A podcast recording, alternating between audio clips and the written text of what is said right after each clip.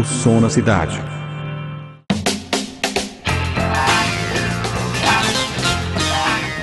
Salve, salve todos os ouvintes do O Som na Cidade.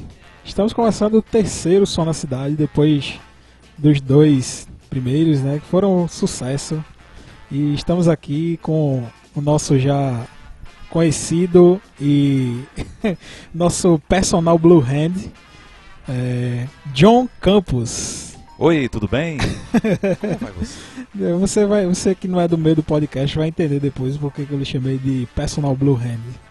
É, e também estamos com outro convidado que também está no meio do podcast também, do, do mundo do podcast, que é o Adriano João. Sou eu. Estamos aí, primeira vez aqui participando do Som na Cidade, um prazer. Vamos que vamos. Então é o seguinte, é, essa pauta hoje foi uma pauta surpresa, né? É, Tenho medo. o- pra quem Temos não, medo. tá, pra quem não lembra, o primeiro a gente falou dos nossos gostos musicais, que é o motivo pelo qual nós temos fones de ouvido. É, como o John falou lá na- no episódio.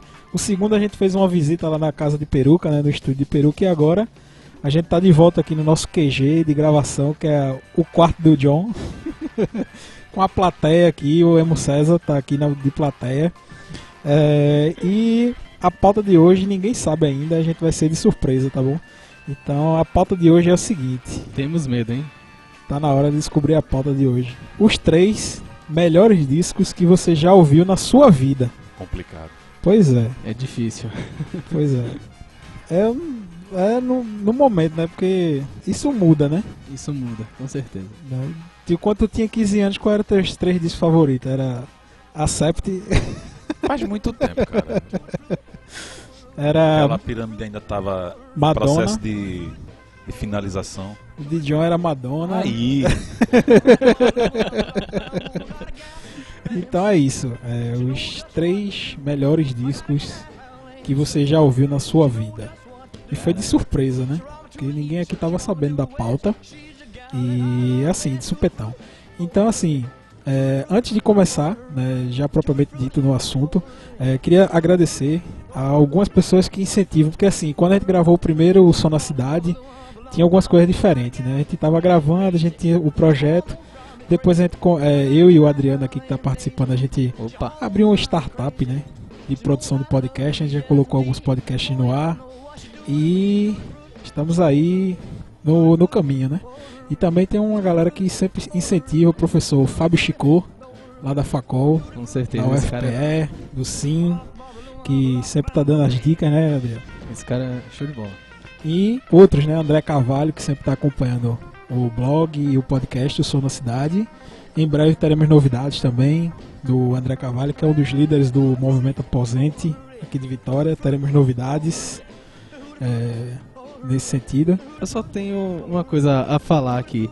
É, você falou da, da nossa startup e tal, mas não disse o nome dela, vai Sim. apresentar Sim, alguma sim. coisa desse tipo. sim, o jabá, né, cara? O Jabá, o alto gente. jabá. o Alto Jabá. Fala aí, Adriano, você que é um sócio majoritário. Sim, vamos, vamos começar pelo nome da, da, da nossa empresa que estamos abrindo aí, estamos começando a nossa startup. O nome dela é Talkencast.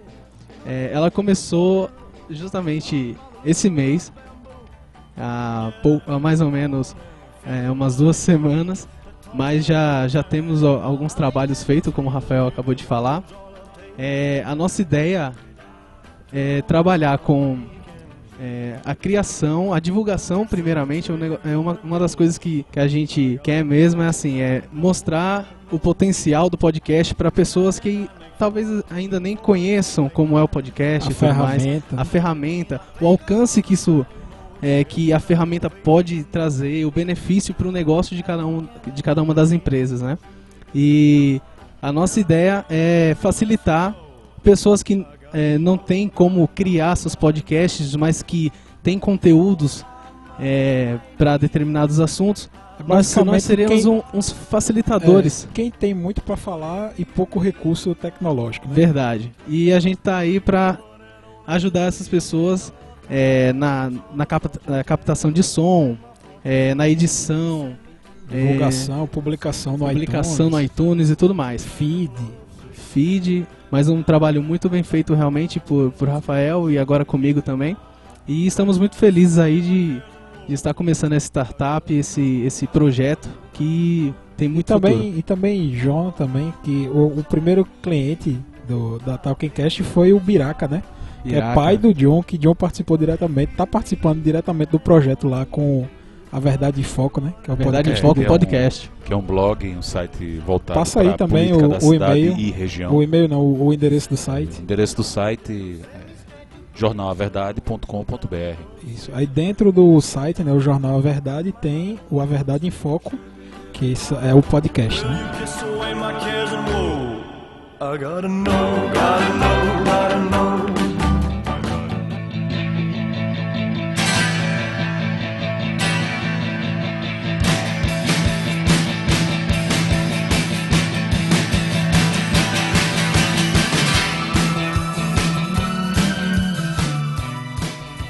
Beleza, jabá feito. É isso aí. Bola pra frente. Bora pra frente. E aí, quem vai começar? Você. Você. Sou eu? Bem, é, eu vou começar com. Já puxando a sardinha já pra, pra o. eu já, quem, já... quem escuta o podcast sabe já do que. Eu, eu já sei o que é, mas surpreenda-me. É, não. Eu já, eu, eu, eu já eu ia... sei qual é a banda, mas me surpreenda com o disco. Beleza, beleza. Positivamente ou negativamente, mas assim, eu quero ser surpreendido. Eu, branco, eu, não queria, assim. eu não queria é, escolher coisas assim que eu sei que alguém aqui vai escolher. Tipo, eu vou escolher um que eu sei que, apesar de John gostar, eu sei que ele não vai escolher esse disco.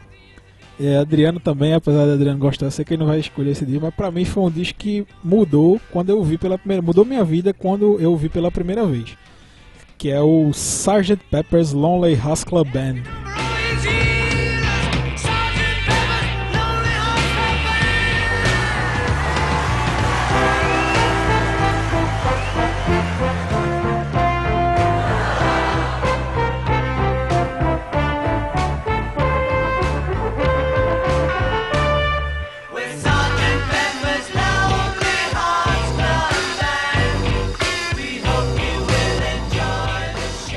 Infelizmente você não me surpreendeu. eu esperava. Eu... Né? Não, foi. Você agora jogou.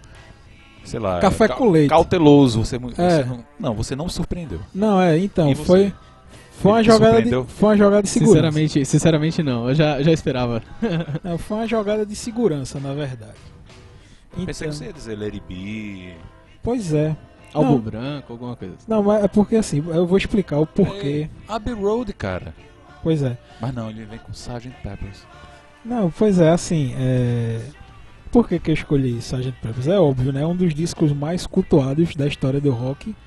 E assim, ele tem seus méritos. Tem muito mérito, né? Apesar da gente brincar assim. É um disco de 67, produzido George Martin, né? A produção. Gravado nos estúdios da Abbey Road, na Inglaterra pelos Beatles. E, então, por que, que eu escolhi esse disco e não os outros? Por que, que eu escolhi isso e não o Please Please Me? É... Com certeza tem alguma coisa na tua vida, né? Que deve ter. Mas foi uma piada interna de podcast. Por que, que eu escolhi o Sgt. Peppers e não o Please Please Me? É... Quem, é, quem é noveleiro, quem, quem acompanha a Rede Globo, vai reconhecer de cara uma das músicas mais famosas do disco, né? Porque teve uma novela aí, alguém lembra qual foi a novela? É. Aquela versão é horrível. Não, mas, então, mas eu não ia falar da, da versão, não.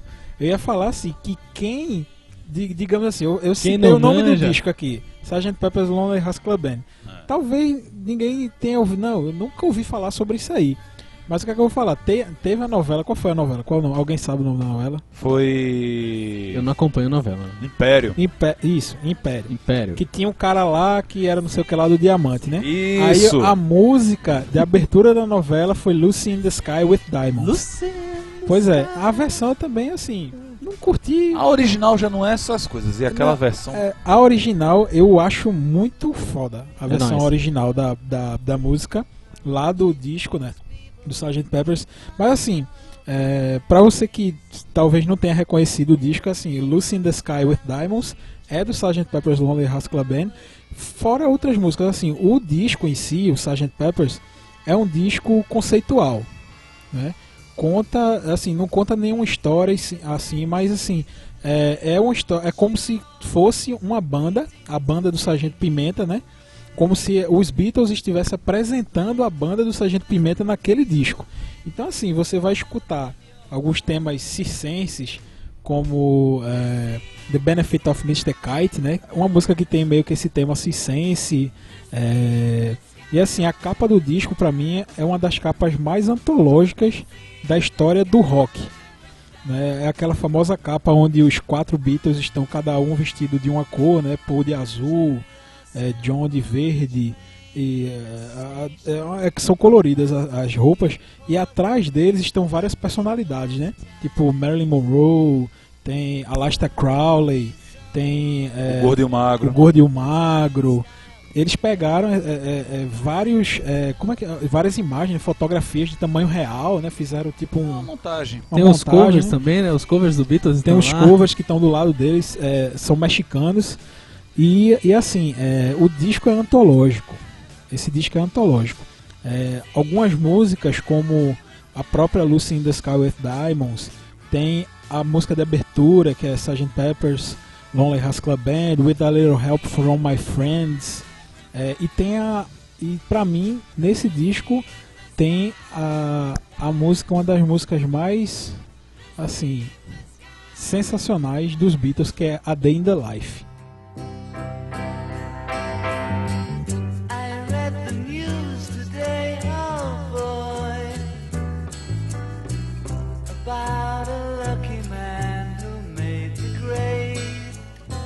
Também, outra coisa também, não sei se vocês já ouviram aquela teoria que Paul foi. ele morreu num acidente sim, sim. de carro. E dizem que o. A lenda. É, dizem que esse disco, o Sgt. Peppers, ele tá cheio de referências à morte de Paul McCartney. É, como por exemplo as flores na, na capa do disco. Sim, e vai sim. ser assunto para outro podcast, né? Mas assim, é, o que é que vocês acham? É, o que é que vocês acham desse disco aí? Não sei se todo mundo. É um bom disco dedinho sobreestimado, como infelizmente tudo que os Beatles gravou, mas não é um Sub sobreestimado. Sobreestimado, né? uhum. superestimado na verdade. Superestimado. É, assim, é, até eu, porque, eu... Até porque enquanto se gravava o Sgt. Peppers, Tava no estúdio ao lado se gravava uma coisa muito melhor, que era o The primeiro Piper, disco. É, The, The Piper, é, exatamente. O primeiro disco do Pink Floyd. Pois, ainda com... E, não, foi, não, o primeiro disco é com Sid Barrett, Sid claro. Barrett, é isso. Andando, por isso que o Sgt. Peppers ficou bom, porque é, o Sid e o John Lennon trocaram altas ideias. E, Isso. E parece que o John absorveu bem a coisa. Não, pois é, é, diziam que eles trocaram muita ideia lá nos bastidores, né? Porque, tipo, numa sala de gravação estava sendo gravado o Sgt. Peppers e na outra sala, como tu falou aí, estava sendo gravado The Piper at the Gates of Dawn. Agora sim, apesar dos dois terem sido gravados no mesmo lugar, na mesma época, praticamente ao mesmo tempo, eu vejo pouca coisa é, de semelhança entre os dois. Existe aquela psicodelia que em Pink Floyd é muito mais ácida, né? E existe essa psicodelia um pouco mais branda nos Beatles. Entenda, o, o Sgt. Peppers, querendo ou não, ainda é um disco, digamos assim, amigável aos Isso. ouvidos. Ele é um, um disco feito para vender, ele não é um disco experimental. Isso. Não, reza a lenda que. É, qual é o nome da. Beach Boys Exato. Né? É, assim, existia um, uma briga é, bem assim, uma briga é, de produção meio, uma briga, digamos que uma briga cultural de Beatles e Beach Boys. E assim, sempre que, o, que os Beatles lançavam um disco, o Beach Boys iam lá e lançavam um, que eu também é uma banda que eu gosto bastante, que são os Beach Boys. Mas depois Essa que o Sgt. Peppers, é, depois que o Sgt. Peppers foi lançado, é, aí que começou a gravação do disco Smile dos Beach Boys. E assim, acabou a banda. Porque eles queriam fazer um negócio à altura, né? Tipo, uhum. dos Beatles, é, o, o, disco do Pink Floyd que tinha acabado de sair também. E eles queriam fazer um negócio à altura. Tanto é que o Smile foi, foi lançado muito depois. Então é isso. O meu primeiro disco é esse. Sgt. Pepper's Lonely Hearts Club Band. Quem é o próximo? Legal, hein? Vamos deixar o nosso convidado hoje agora? É. Você sempre quer ser o último, né? É, toda Não, vez não. ele corre da parada. É. Oi? Toda vez ele corre da É, parada. apenas estou me preparando um pouquinho. Ele deixa pra, os outros se queimarem primeiro. É, pra eu me se queimar mais queimarem. bonito mais lá na frente. É, É assim. pensar melhor, né? Bom, rapaziada. Eu também, assim, tô, tô pego de surpresa aqui. Não, essa pauta aqui foi totalmente improvisada. Mas o bom é bom isso, né? De vez em quando. E, galera, vamos lá, né? É, também sou um cara novinho, né? Sou um cara novo aí e tal. É feito Siqueira. né? Feito Geração Siqueira. Pikachu. É, geração de 90 pra cá. Eu tô praticamente substituindo o Siqueira aqui. Pois é, Só que- saiu um mirim, entrou outro. É. Só que ele é mais envolvido ainda na música. Toda já é- empresa precisa de um estagiário. Pois é. Estamos aí, né? De um boy. Office Boy. Então, velho, é, vamos lá. Eu vou começar com é, o disco que me apresentou ao rock. Porque, é, assim, sou, sou de uma família que o meu pai curte sertanejo e tal. E Sertanojo. Sertanojo. Mas pelo menos não é universitário. Forró e tudo mais. É, não era universitário, era, era, era de qualidade, pode ter certeza. Eu sou um cara que gosta de Chitãozinho e Chororó, velho. Chitãozinho e bom, Chororó é não muito tem bom. Nada contra, não. É muito bom. É, vou falar aqui da banda Detonautas Rock Club. A banda brasileira, né? De rock Nacional. nacional. Eles, eles começaram na internet. É, É, o que? É final dos anos 90 é final, eles começaram no final dos anos 90, mas só foram realmente ter algum, algum reconhecimento, algum sucesso é, em- é, de 2002 pra cá. Eu só conheço uma música dele, que é Ando só se pôr, né? Pronto, esse é do primeiro disco Pronto, deles. essa É a única música que eu conheço. Eu acho até legalzinha. não é Eu, ruim, eu não. gosto, é, eu, eu gosto da banda. Foi a banda que é, ela, tan- tan- ela, como também o Charlie Brown, foi uma das bandas que me apresentou ao rock. Foi aí que eu comecei. E uma, uma, um álbum que eu gosto muito deles foi realmente esse primeiro. O primeiro que eu ouvi foi o segundo álbum da banda, Rock Marciano.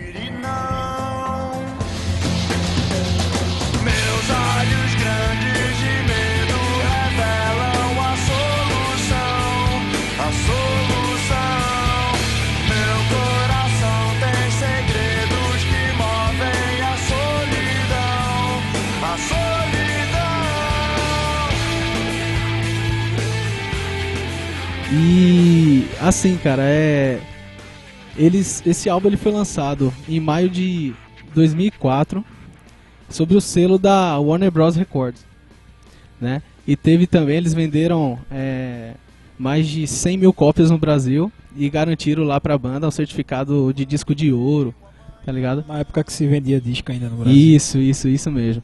E assim, depois de um tempo que eu fui saber que tinha um DVD dessa, desse álbum também, que era cheio dessas músicas do novo álbum, né?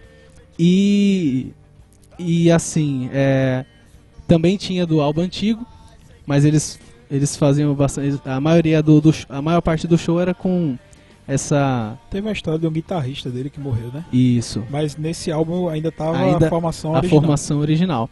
E uma das músicas, assim, a, a, a que realmente vendeu mais, a que saiu mais, assim, que foi mais conhecida e tudo mais, foi é, O Dia Que Não Terminou. É o terceiro, a terceira faixa, né? A terceira música do, do álbum. É aquele que fala Meus olhos grandes é. de medo Na época da MTV passava- solução. Pronto. E ali foi uma música que eles destinaram a um dos produtores dele na, época, uma um cara, eu, eu não vou lembrar aqui o nome, mas é, ele faleceu, né? Ele morreu e o Caramba, a banda maldita. é foda, né? Morre produtor, Minha morre. nossa. Pois é, pois é. E daí eles Tá pior que o Leonard Skinner, que morreu a banda todinha. Na verdade, a pronúncia, se eu não me engano, é Lie Nerd, é- Sky Nerd. É, eu, já, eu, eu, chamo, eu chamo de Leonard Skinner porque é mais fácil, mas teve um show que eu vi do Leonard Skinner, que aí eu vi o cara apresentando a banda. Line Nerd, Sky Nerd. Pois é. Pois é. E é assim, eu gosto muito desse álbum. Pra mim, todas as músicas do álbum eu, eu sei de cor, tá ligado? Do álbum do início ao fim. E eu acho essa, essa música realmente é a mais impactante, a mais foda e tal. Eles tinham uns efeitos assim. Foi uma mistura também, já trazia aqueles, né? Aqueles remixes. Tá ligado? Ah, Mas, Scratch. É Scratch, né? Scratch, isso. E é isso aí. A minha prim- o primeiro álbum, o álbum que marcou minha vida foi esse. Então, é, do Detonautas eu só me lembro de um cara. Como era o nome do cara que fazia esse o tique tique tique? Nome É dele. Ce- né? cello, cello não. Não, é... o Cello era o, bate... era, o- era o O- baixista da Em banda. boatos é o DJ que faz isso. né? É, mas o nome do cara mesmo, que Claston. Claston. Claston. Por que, que eu me lembro de Claston? Por causa do Rock Claston, Go. isso mesmo. Rock Go. Claston era goleiro, porra. Era, né? Porque tu, tu não é da época Eu sei, Rock mas Go, assim, né? eu, eu, não, eu não vi, mas eu- você já conversei com você várias vezes e você. Rock e você Go. já me falou muito já sobre isso. Rock Go da MTV, Claston era o craque. O craque do campeonato era Claston. Campeonato, né? Goleiro. Eu só lembro do nome dele, disso. Massa. Claston. Mas assim, é uma banda que pra mim foi que é, me mostrou o rock e tudo mais e até hoje acompanho muito o Tico Santa Cruz. Hoje o Tico Santa Cruz, ele tá meio perdido nesse negócio de política, posicionamento político. Aí meio que o Detonautas Rock Clu- Clube f- tá meio em segundo plano, né? Porque assim, é, ele começou a se envolver, tipo, ele arruma polêmica, fala do governo, e aí a galera chega lá e diz que ele mama da teta pela Sim. Lei Rouanet. Aí fica, é tipo Lobão e Tico Santa Cruz. Tão, Lobão tá do- na- no mesmo esquema. Lobão tá botando posicionamento. Apesar de que Lobão diz que sempre foi um cara que sempre se posicionou politicamente. Mas eu acho que hoje é, esse posicionamento político tá à frente do som. À frente do som, tu acha? Ah, é, assim, esquece, tipo, hoje Tico Santa Cruz é o Tico Santa Cruz que faz vídeo pra internet falando do governo e não sei o que. Sim. Não é mais o Tico Santa Cruz do, do Detonautas Rock Club. Cara, Isso é como eu vejo, assim, distante, né? Como tu é fã sei. da banda, lógico que tu, nu- tu nunca deixou de acompanhar uhum. o som da banda. Mas eu que não escuto a banda, não, não acompanho bem, aí meio que me dá essa impressão. Sim, sim, é. Dá, realmente, hoje em dia ele tem. Ele tem aí, né, esse trabalho, na, na- esse outro trabalho, vamos dizer, dentro É. da- do Facebook e tudo mais. É uma das coisas que ele sempre tá lá é, postando, Não que- falando. não que seja errado se engajar Sim, sim, politicamente, né? Mas, Mas eu vejo que isso ele traz pra banda também. Sim. Tipo, saiu no- recentemente uma- um disco, eu, eu, eu acho ele muito bom. Tem muita posição política também. Só que esses caras agora não fazem mais, não tem mais um produtor, tá uma banda independente hoje em dia, Aham. né? E Mas tá eles nativa ainda a banda? Tá nativa, Tá cara. nativa, Saiu tá um nativa. disco ano passado. Saiu é, é, Detonautas, a saga continua.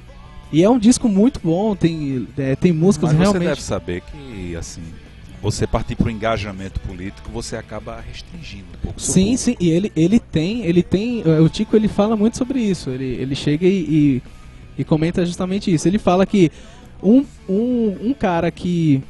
Basicamente, eu vou dizer a você, em um show a pessoa quer se divertir. Aham. Basicamente ele não quer fazer, não, não sei o que, vou vir aqui o cara dar uma palestra contra o, go- o governo atual. Que coisa chata, eu saí de casa pra curtir, encher a cara e escutar um bom som. Uhum. Aí tá lá o cara no palco fazendo é, coisas politicamente engajadas, É. mimimi, mimimi, mimimi.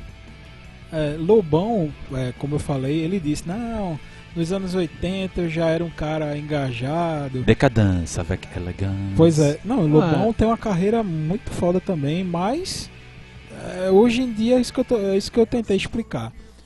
Essa parte da política, do antipetralismo, tomou a, a frente da, da carreira de Lobão. Ele, não sei, assim, é, um- é até um, um tema bom para podcast também, já que a gente tem esse costume de dizer Sim. política e música, né? É um tema bom para podcast, né? Tipo, tem bandas historicamente que é, são engajadas politicamente, como Rage Against the Machine, é, algumas outras, algumas outras. Até YouTube mesmo, no Não, é início isso, principalmente. Bonovox, É, hoje em dia ainda também, mas no início muito. Os, primeiras, os Pois é. primeiros álbuns da, do YouTube era muito. Político e religioso, né? Religioso Mas depois também, que é. Bono conheceu o Deus Money, o negócio ficou. Pois é. Still Have a Found When I'm Looking For, né? É uma música que tem uma, uma Haven't conotação. Eu ainda não encontrei o que estava procurando. É, Pois é. But I Mas still enfim. haven't found what I'm looking for. Mas enfim. É, Mas é esse aí isso. é, a minha primeira. Meu primeiro álbum aí. Seu É primeiro álbum, o primeiro álbum que marcou a sua Marcou vida. aí minha vida. Beleza. É Isso aí. É, né? Parece que chegou minha vez, né? Pois é. Pois é, vamos Pois lá. bem. Eu tava, eu estava, enquanto os amigos aqui debatiam, eu, eu tentava separar o que era emoção de adolescente comigo do que do que um disco que realmente marcou. Muita coisa a gente conhece novo, acaba marcando simplesmente porque é uma coisa que você nunca ouviu, uma coisa nova pra você. Mas teve um disco que eu conheci na adolescência de uma banda que eu gosto muito e infelizmente essa banda, embora exista, não é mais um não é mais aquela coisa de antigamente. Quem me conhece sabe que eu gosto muito dessa banda, uma banda inglesa. Uau! Olha! Jethro Tull, Jethro Tull. mas não é o disco que você tá pensando. Não é Não. não? Não é Aqualung, não? Não, não é o Aqualung. Então eu posso chutar outro.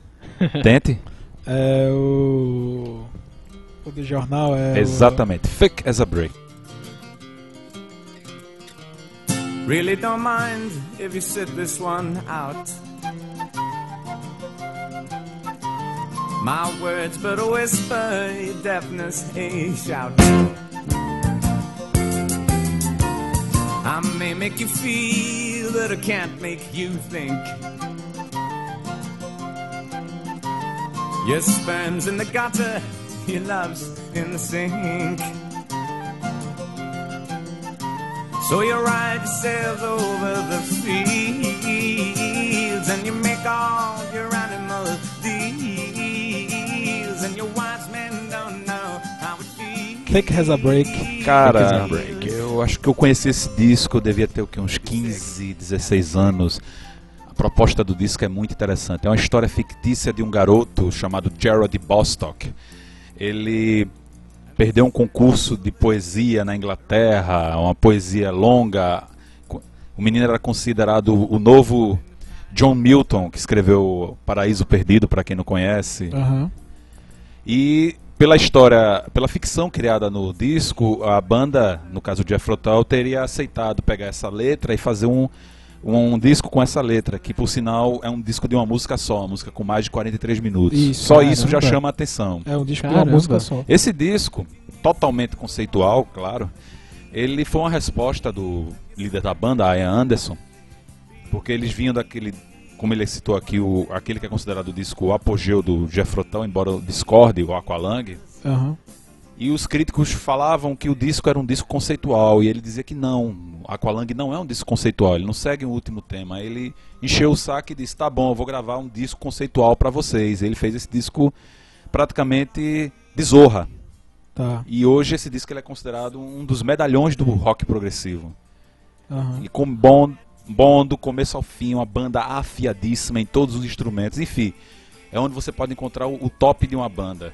É, não, é, o, o Jethro Tull, é, o, na verdade o Ian Anderson, até hoje, inclusive na carreira solo dele, ele consegue manter a qualidade de voz, instrumental, é, criativa. Eu acho que Ian Anderson é um cara que consegue manter isso aí desde a época do... Entretanto, eu preciso dizer, eu, eu como fã da banda, me dói dizer o que eu vou dizer agora. Mas infelizmente o Jethro Tull atual, ele compartilha com Metallica uma coisa, uma característica que eu não gosto, que é o seguinte, eles praticamente são um cover de si. Aham.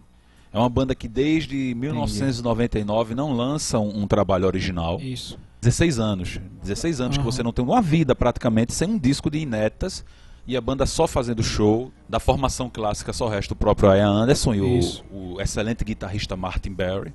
E só fazendo show. E como eu comentei com os amigos aqui uma vez, pra mim não. Assim, eu não, eu não vejo sentido uma banda tá fazendo turnê sem ter material novo pra apresentar, assim, com a frequência que eles fazem. Mas assim, tecnicamente e tudo continua muito bom, mas é sempre mais Do do mesmo. É, É. me- eu fico triste em dizer uma coisa que eu gosto muito de Jethro Tull, mas eu gostaria que soltasse um disco novo. O próprio David Bowie, agora em, em, em 2013 para 2014, soltou um disco excelente depois de 10 anos, de, num momento que todo mundo pensava que ele tinha encerrado a carreira, um disco chamado The Next Day, muito, muito bom. Aham. Mas o Jethro Tull, eu não sei. Pra um cara que soltou um disco todos os anos, pelo menos um, teve ano que saiu dois, Dois. na década de 70 todinha. Aliás, de 1968 a 1980, tem sempre um disco de inéditas do Jethro Tull. Muito bons, por sinal. Mas nessa época aí, principalmente na década de 70 e 80, a criatividade era tão grande que tinha banda que lançava dois discos por ano. É por uma ano, loucura, era uma velho. coisa... Isso é uma loucura pra uma banda fazer. Hoje em dia é impensável de fazer isso. Não, é tão criatividade que o Jethro Tull tem um, disco- um outro disco da década de 80 chamado The Broadsword and the Beast, que é um disco muito bom per se. E quando foram fazer os remasters e pegaram as sobras de estúdio, praticamente de sobra esse disco tinha outro disco Tá. que poderia ser lançado como um disco independente de tão bom que era o material. Você daí você tira. Não é o Endless River do Jethro Tull, não, né? Não, não é. É outro disco. A gente vai conversar, comentar isso outro dia, que eu também gosto muito do Pink Floyd, mas me dói também falar deste disco. Não, não esperava nunca que o Pink Floyd fosse fazer algo desse tipo, mas isso é coisa para outro. Pra outro programa. Outro programinha Pra outro aí. programa, outro podcast. Ou não. Ou não, né? É, mas então, essas são suas considerações sobre o Jethro Tull? Sobre o primeiro disco, ou quer dizer, Não. sobre o Take Has a Break? Fake as a Break. Sobre É, o seu primeiro disco escolhido. Quem gosta de rock, principalmente progressivo, e não escutou esse disco, tá, tá perdendo. Eu acho que o Think Has a Break é um disco obrigatório. Pra quem go- gosta de rock, cla class- classic rock Classic progressivo, rock. barra progressivo. Não se intimide com o fato de ser uma única música de 43 minutos. Você não vai se entediar. É, não, o disco é Não muito tem bom. esse perigo. Eu, para um adolescente na época, foi um disco que me impactou. O Jeff- E eu já conheci o Jeff Tull bem mais cedo. Meu pai já tinha alguns vinis do Jeff Tull, mas não tinha o Fake as a Break. Fake as a Break eu já conheci em CD, Uhum. emprestado de um amigo, e realmente foi uma coisa que me pegou de surpresa. Era engraçado o disco, eles. A banda disse que teve mais trabalho em fazer. Porque, como ele falou, o famoso disco do jornal, Aham. que é essa história do disco, ela tá numa manchete de jornal. Aí o, o vinil vinha com um jornal onde tinha a letra e tinha um jornal feito normalmente. Eles disseram que tiveram mais trabalho de produzir O o material do jornal, assim, as matérias, do que o, o disco em si. Não, e, e também é, é até um amigo nosso, o Denis, ele tem o, o 180 gramas, né? É uma reedição que saiu agora há pouco. E puta que pariu, o disco é lindo, velho. A reedição é linda, cheio de. Tem, en- encadernado, Bom, né? como você falou isso, eu lembrei agora. O, o Ian Anderson, na carreira solo, ele teve a, a- Eu não diria desrespeito, mas foi um pouquinho de ousadia em lançar o Fuck as a Break 2. Eu não consegui Isso. escutar até o fim, até hoje, não achei chato. Pelo menos ele teve a, a bondade de lançar como trabalho solo, não como disco do Jeff Tull. Isso. Ele foi Mas, coerente assim, nisso. Tem coisas que você não precisa revisitar. Você é como estilos musicais. Você não revitaliza blues, você não revitaliza jazz, você Isso. revitaliza rock. Certos discos é, é como Hollywood, né? Tá sem criatividade e fica fazendo refilmagem de clássicos só pra Refilmagem, isso. estragá-los. Isso é. Isso. Vão refilmar Scarface. Pra quê? Scarface já é um filme dos anos 60 que foi refilmado. Não, na verdade dos oit- anos 30. dos anos 30, Alguma desculpa, coisa isso, assim, preto isso, e branco. dos anos 30. Aí foi refilmado nos anos, anos 80. 80. Parou aí, o filme é definitivo. É antológico o filme dos anos 80. Aí eu fiquei sabendo que vai ter um Scarface aí, vai ter uma, refi uma re-refilmagem. Eu entendo quando você não consegue Refilmagem, atingir um né? nível de Refilmagem. qualidade e quer fazer outro. Não, e outra questão também, por exemplo, aquele filme Guerra dos Mundos. Sim. É, é, um, é um filme também da década de 60. A refilmagem é com Tom Cruise, com né? Tom Cruise. Inclusive, nós estamos com um amigo aqui presente no estúdio, que ele é. Just like Tom Cruise. Nós estamos com esse amigo aqui nosso no estúdio, que ele está aqui acompanhando muito ativamente o, o podcast, Tá ouvindo o disco do Ahá aqui no fone de ouvido. Tá ouvindo É. a aqui, tá? para não, pra não, pegar, pra não pegar no sono com o nosso debate. Pois é. Ele. Ele é o nosso Tom Cruise. é. Mas não é porque ele é bonito, não, né? É porque ele Não, é, é do porque mesmo ele- tamanho. do mesmo do Tom tamanho Cruise. do Tom Cruise, né? Nossa. 1,65m. Pois é. Do então- jeito que as coisas andam, só falando de cinema, do jeito que as coisas estão indo, daqui a pouco vão refilmar até aquela Guerra do Fogo.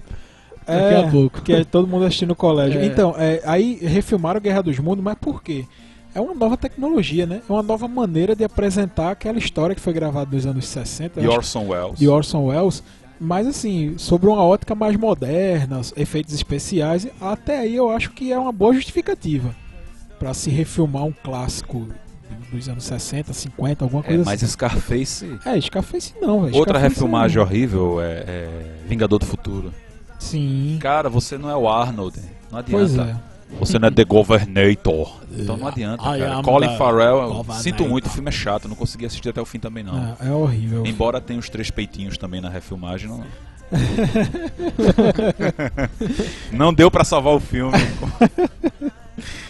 Beleza. Esse Beleza. foi o Encerrou o primeiro, primeiro, né? filme da nossos primeiros filmes, né? Não, Fechamos. filme não, pô. Ô, não, disco. Pisca, que a gente entrou A gente, no- a gente saiu, né, do, da pauta É, e mudou o vamos rumo, pra... mas volta, vamos voltar Não, é- É, é o som na cidade. Pauta Livre é assim mesmo. Tem até um podcast chamado Pauta Livre News, que é assim, né? no supetão também. Eu me inspirei no Pauta Livre News.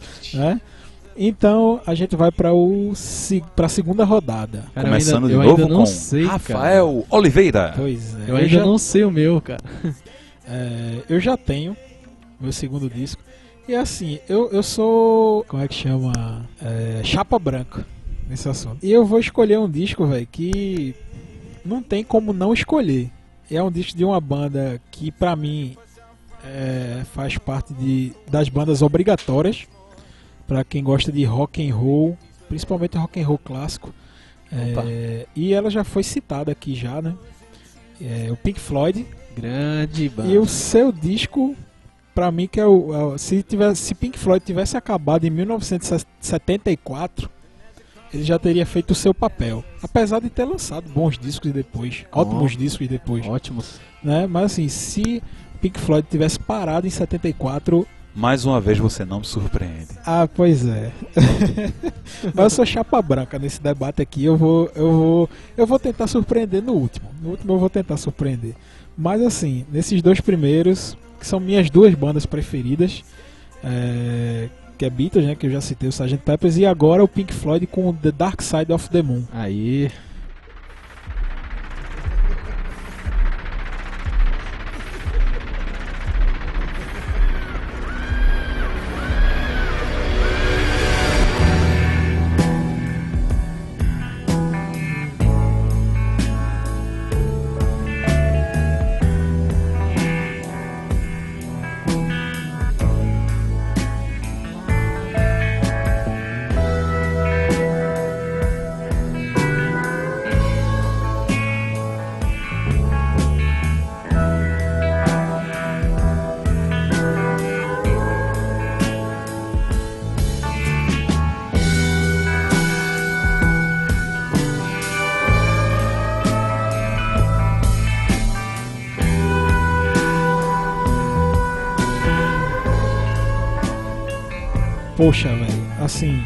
Compartilho, viu? se Compartilho esse, se esse disco ficasse de fora desse podcast, eu acho que não valeria a pena. É aquela coisa, tem gente que quando é menino, como o pai de Rafael, né? Você escuta ouvindo brega, o pai tomando Pois cachaça, é, aquela É coisa. verdade. Meu pai escutava o Dark Side, é diferente. Pois é, né? eu não tive esse. E eu tenho, que, eu tenho que agradecer muito a ele pela boa formação musical que eu tenho. Embora hoje em dia ele nos decepcione, né? Ele, Pois é. ele o que? Escuta Adele, Lana, Coldplay. Lana Del Rey.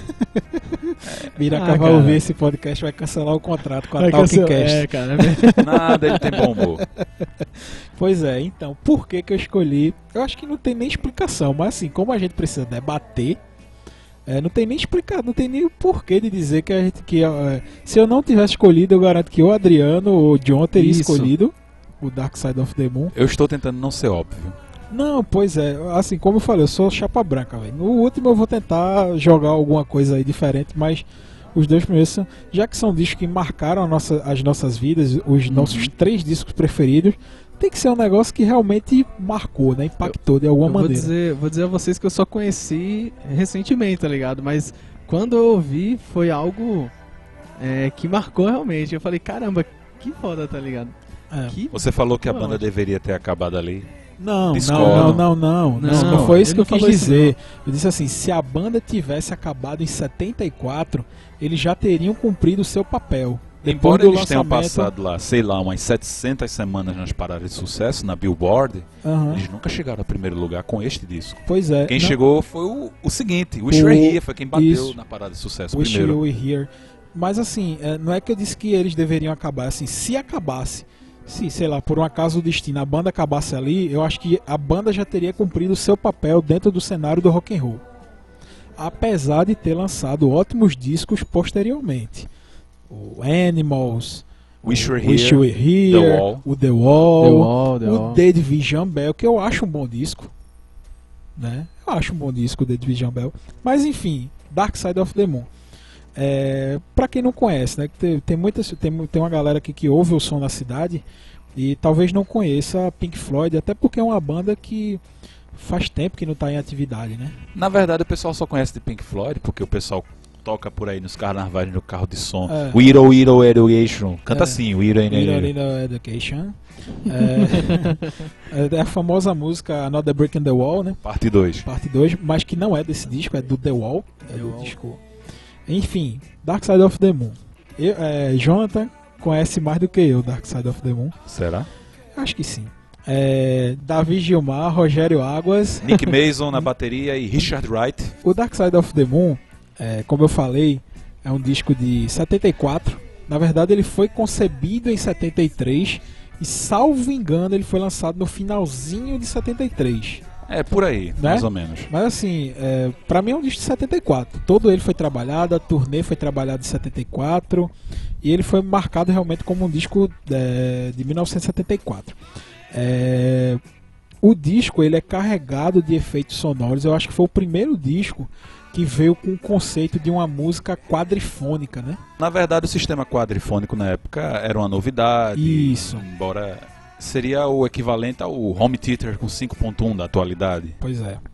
E assim, é, se, pra mim é uma experiência totalmente diferente você ouvir o Dark Side of the Moon é, num som aberto e ouvir o Dark Side of the Moon de fone de ouvido. É outra. Porque você sente, é, tipo, tem é, o som de aviões da Segunda Guerra Mundial que eles passam, vo- você tem a impressão de que Estão passando por cima da sua cabeça, isso, né? eles, eles dão essa impressão. Inclusive, durante a gravação, tem, tem, uma, é, tem, tem a gravação de uma pessoa que fica correndo ao É. redor do, mi- do microfone. Infelizmente, Mr. David Gilmour nos remasters mexeu muito nisso. Isso. Mudou alguns efeitos de lugar. Quem tem o vinil e escuta o CD, ele percebe as Percebe, diferenças. percebe. Inclusive, que é uma coisa que me espanta, é o David Gilmour, na, na condição de guitarrista, ele tirar muitas, muitas guitarras presentes no disco. Tem muita guitarra ali que ele baixou o volume. Da rema, na remaster, né? No remaster, tem.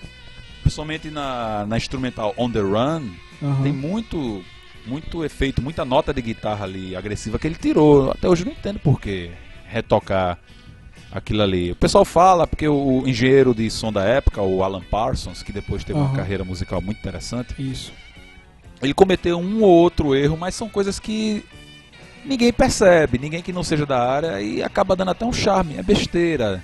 Se eu não me engano, quem fez o remaster, não sei se foi James Guthrie, que é o, o camarada que fez a, o engenheiro de som que cuidou do The Wall. Sim. Mas assim, não tinha por que ele mexer. É. Inclusive a versão quadrifônica do Dark Side foi feita pelo Alan Parsons, a, a- o trabalho de estúdio lá, e, e é perfeito, não tenho o que Isso. falar.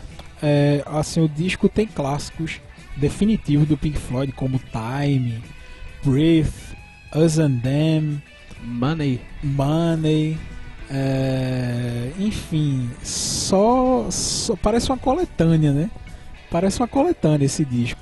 E pra mim, e para mim tem um, e para mim tem um- uma música que é uma das músicas mais é, sensacionais da história do rock, que é The Great Gig in the Sky. Eles colocaram a cantora lá dentro do estúdio e a, segundo o, o David Gilmour, eles disseram assim: pense nas piores coisas da Pensa- sua vida. Isso. Vá lá dentro e Tristeza, grite. morte. Basicamente foi um improviso. Foi- Aquela... aquilo ali foi um improviso total, aquilo ali. Assim, The Great Gig in the Sky, pra mim, é a música que representa o Dark Side of the Moon na sua essência. Dizem que ela começou com um negócio assim, baby, baby, não sei o que. Os caras, não, não, não, não. Não, assim não. Não, não é bem por aí, tal. baby, Baby, oh. Tá vendo? Porra, foi uma queda muito grande. Mas assim, depois ela ela incorporou realmente, ela en- entrou ali na, na- no, é, no sentimento, né? Do disco. No disco e, e E soltou a voz, ela cantou. Porque eles, eles, eles não queriam uma letra, não queria algo desse tipo, né? É, a música, explicaram- pra quem nunca ouviu, a gente vai colocar um trechinho aqui, mas a música não tem letra.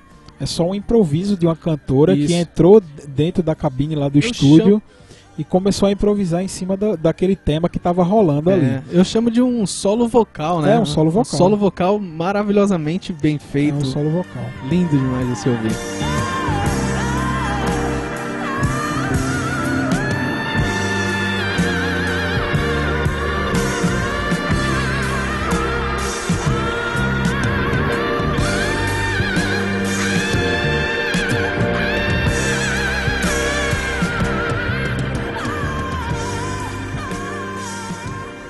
É Esse é o meu segundo disco, escolhi os discos, melhores discos é, das nossas vidas. Esse é o segundo, Dark Side of the Moon. E agora o próximo é o Adriano. Ai. Então é isso, né? Eu vou aqui agora. Eu tô analisando aqui. Lá, ah, meu gosto musical me condena foi outro programa. Foi outro não. programa, realmente. Assim, é, já que falou desse negócio de gosto musical né, é que é, a minha preocupação aqui é que, por exemplo, não é que esse gosto, é, essa banda que eu vou falar e esse disco que eu vou falar é algo que eu esconda, sabe? Ao cont- é, é pelo contrário, eu gosto muito. O problema é que vocês estão falando aqui de coisas clássicas e Só tudo. de coisa pesada. Mas né? isso Só não, é, coisas- isso não tem nada a ver É. com o seu gosto. A gente quer, é, é, queremos saber o que foi que marcou pra você. Isso, exatamente. Isso, Se você disser que aquele menino do Eu vou tirar você desse lugar marcou você, não tem problema. Me marcou? Marcou, é, a gente já sabe, né? O histórico do Eu Som da vou Cidade tirar diz. você desse, lugar. É a segunda vez que neste podcast se canta esse refrão aqui. Meu irmão, mas isso é clássico demais. pô. Mas é, realmente, é muito bom. Tão clássico quanto Pink Floyd. Eita! Vai, Adriano, vai. Mas vamos lá, né? Eu vou. Vamos voltar aqui pra Nacional. Mais um rockinho Não, dá nacional. pra perceber aí. que você tem uma formação de rock mais voltado pro nacional. Isso, isso. Não, isso é uma característica sua. É que aconteceu, a minha vida foi assim, Pois né? é. Aí, cara lá, criado em São Paulo, interior de São Paulo, não sei Menino o quê. leite com pera. Falando porta, Falando porta, portão. Puta mundo injusto, meu. leite com pera e mortandela. Não, não, não é, não é tanto por aí também não. Mas eu, eu vou dizer aqui do Charlie Brown Jr., Certo. a galera aí da, dos anos 90. Charlie Cabral. É mais ou menos assim, deixa eu ver se vai ficar legal. Faz isso não, que os dois últimos que fizeram isso morreu, hein? É verdade. Quem? Os dois caras do o Charlie Brown. Champion Ah, sim. Morreu os dois. e o Chorão, né? O campeão morreu de quê mesmo? Cara, Suicidou, se- suicídio, se né? matou também. Ah, é. Não, o outro foi droga, né? Foi bicho? droga, O outro é. foi- Overdose, Não, o Chorão. foi Overdose, né? Mas Champion parece que ele até deixou carta de Deixou suicídio. carta e tal. e e Ah, então matou. foi suicídio. Foi suicídio, isso. E assim, Qual cara, é o disco de Charlie Brown? é o Imunidade Musical, velho.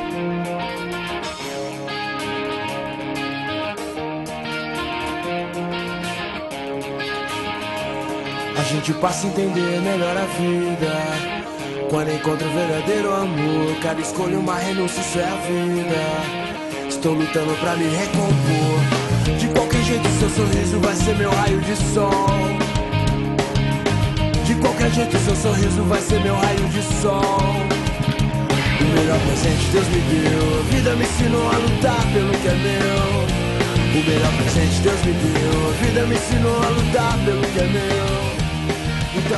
Por incrível que pareça, assim, a maioria da galera que curte Charlie Brown é, gosta muito dos anos 90 mesmo, aqueles Sim. primeiros e tudo mais, que tem Bocas Ordinárias, que é do caramba. Só que eu tô indo naquele, naquela vibe dos primeiros discos que eu vi, que justamente foi ali em, em meados de 2004, 2005, né, que ele foi, ele foi lançado em 2005 esse daí.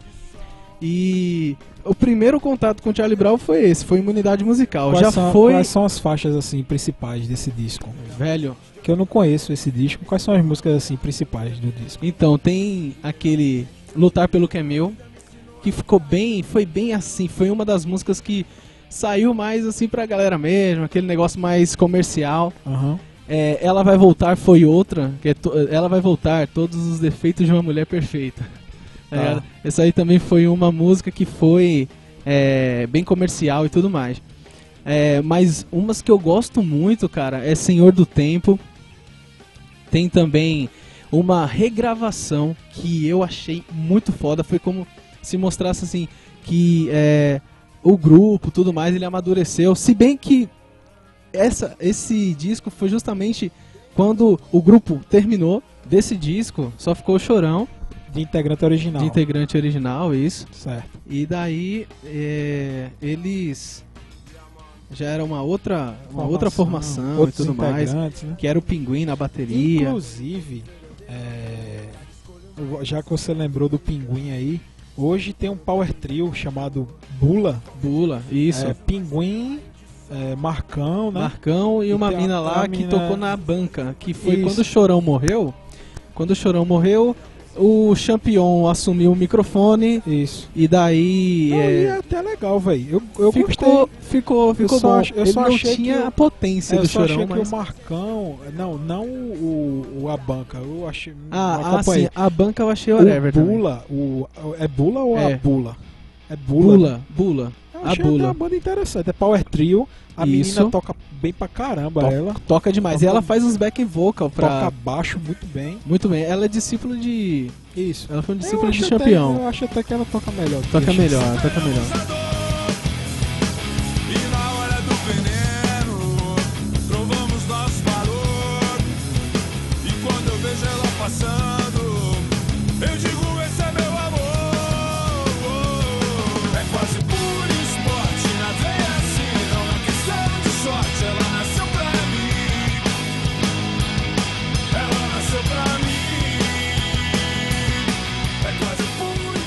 Eu acho que Heitor, velho, o Heitor Gomes, que foi o, ba- o- baixista que veio depois do campeão. É, muita gente me crucifica quando eu falo isso, mas pra mim ele é muito mais baixista do que o próprio A campeão. menina é, é melhor do que ele. Com Tem que certeza. lembrar o nome dela, porque chamar de menina é foda. É, vamos, vamos lembrar aqui. Pois bem, enquanto a gente vai lembrando aqui, consultando o nosso, o nosso Google. é, sim, então, eu tava falando é, dessa parte do. Que eu falei que a música. Tem uma música deles que se chama, é, chama Aquela Paz. E isso, essa Aquela Paz foi o, do no- o primeiro nome da menina disco. é Lana Papini. Lana o quê? Não, Lena. Lena. Lena Papini. Lena, é. Tem que dizer o nome da dizer o mulher. nome da menina. Porque ela é uma bem. baixista muito foda. Toca bem pra caralho. Toca demais. Certo, continue aí sobre o disco. Sim. É, Aquela Paz é uma música que teve já no primeiro disco da banda. Primeiro disco do Charlie Brown. Só que era mais aquele negócio, sabe, meio hip. É, meio, meio rapzinho e tal. E, ne- e nesse disco eles regravaram ela, mas foi uma versão mais clássica, um negócio mais, tá ligado? Diferente, bem arranjado. Não que o primeiro fosse ruim, né? Porque quem gosta de Charlie Brown gosta mesmo, né, de todos eles. É, qualquer versão. Mas esse eu achei muito interessante. Tem outro, ele também, eu, eu, eu, eu sinto que nesse disco, eu acho que até pra fazer, talvez, não sei, eu tô julgando aqui, isso eu não tenho certeza, mas pra fazer um- uma certa inveja ao- aos integrantes que tinham saído e tudo mais, é, tem muita parte instrumental mostrando o potencial dos caras, tá ligado? Ele fica, tamo aqui com a nova família, Charlie Ah, Brown sim. e tudo mais. Irmãos e irmão. Não, a minha questão, já que você é fã, eu, eu Fã. lhe perguntaria o seguinte: você acha que o finado Chorão, né? Chorão. Diga-se passagem, antes eu preciso falar uma coisa. Deve ser triste pra uma pessoa na vida, que foi o caso de Marcelo Camelo, dos Loser Hermanos. Loser. Loser, mano. Levar um soco na cara de um Chorão. cara é, cuja alcunha é chorão, entendeu? Apanhar de um cara. Aquele incidente lá dentro do Foi uma avião. né? treta feia, não foi? Você apanhar de um cara chamado Chorão, bicho. A É, treta Mas Chorão era meio... Mas a questão assim, você acha que o Chorão era um cara que, além de tudo, tinha uma síndrome de Peter Pan? Porque um caba. Ele chegou aos 40, ele passou dos 40, não passou? Eu acho que sim. Velho, é... Eu acho Ele que já ele era um cara Acredito velho. Sim, sim. Mas assim, tava muito Se turmado ele- com a meninada, de skate, É. ainda usava o boné pra esconder a calvície. eu tava... sempre achei isso. Era uma, toda uma atitude de menino, uma pessoa já com a idade. Não, assim, uma atitude totalmente incompatível com a idade dele. É. Assim, o que aponta pra uma síndrome de Peter Pan, de certa Cara, forma. eu- eu vejo que assim, é, você tava falando do Chorão e tal, mas tem muita banda que mantém, que vem dessa forma também. É, Existem outras bandas. Mas veja bem, a acontece. maioria desse tipo de Só que banda aqui é percebo- direção. Veja bem, deixa Hum. eu só abrir um parêntese. Eu quero matar o seu argumento com outro argumento. vamos lá, vamos lá, antes de eu falar. É, a maioria dessas bandas que você vai citar, direcionado a um público específico, elas são renovadas constantemente, justamente por causa da idade desse pessoal. Um Jonas Brothers da vida, um Justin Bieber. Esse pessoal todo morreu, assim, morreu comercialmente ou vai morrer, porque não tem como esse pessoal continuar fazendo o som direcionado para um público daquela idade. Não É- é um- amadurecem, né, o som, né? é, você queria, um- você queria um velho de 60 anos fazendo música para menininho de 15, é uma coisa incompatível visualmente. Essa área Isso. tem muito marketing visual, se você for prestar atenção. E de certa Sim, forma sim. era o caso do Charlie Brown. Sim. É, a maioria do que? Dos skatistas, quem é o, o público-alvo deles, é aquele menino de no máximo 20 e poucos anos. E Aham. eles já estavam digamos assim, um pouquinho passados, digamos assim. Eu entendo, eu entendo. É, Eu tenho um Não me refiro à qualidade musical, nada, não falo. A- As letras também, se você vê, ela amadureceu bastante também. Tem, tem várias coisas. Tem, a- tinha, igual eu falei, tinha aquelas músicas comerciais, mas também eu achei que, se, que foi evoluindo de alguma forma musicalmente. Mas assim, é, visualmente, realmente, ele sempre foi é, aquele molecão, né? Aquele molecão mesmo. Mas até aonde eu, eu sei, de entrevistas que eu já vi sobre ele, ele era daquele jeito, não era só por conta do Da- do do, personagem. do personagem, era, Era ele mesmo. dele, tá ligado? É, É. pode ser sim, talvez uma síndrome de Peter Pan, de não crescer, algo desse tipo.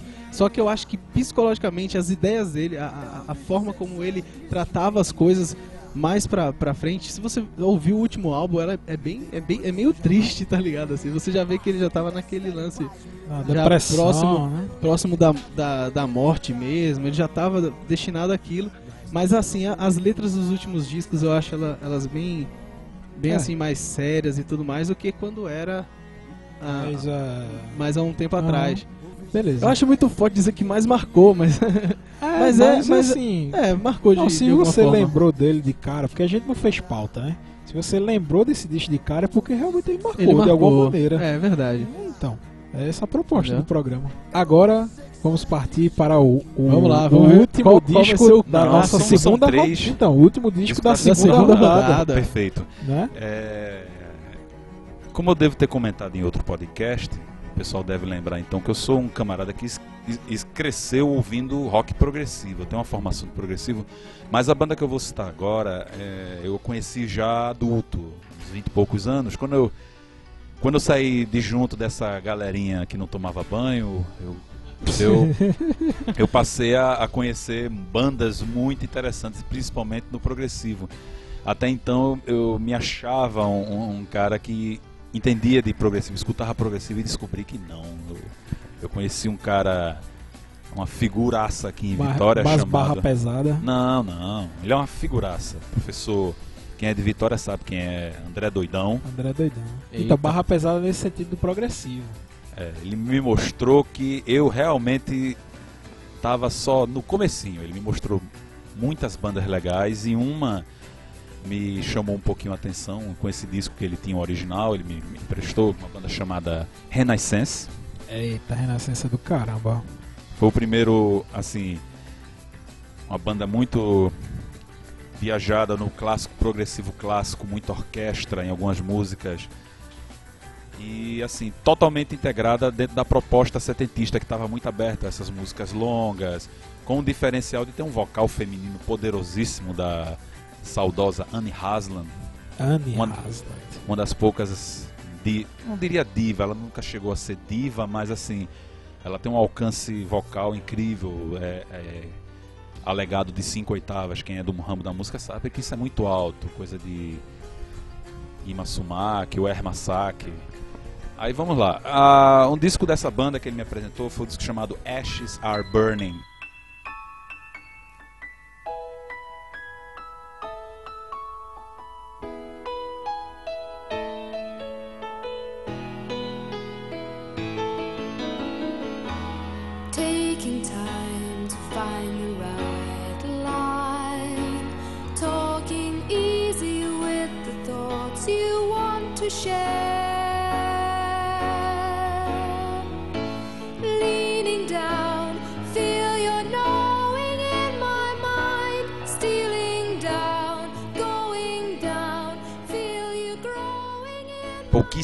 Guitarras, o que é assim uma coisa muito usada nos anos 70, na a década que é considerada a década da guitarra.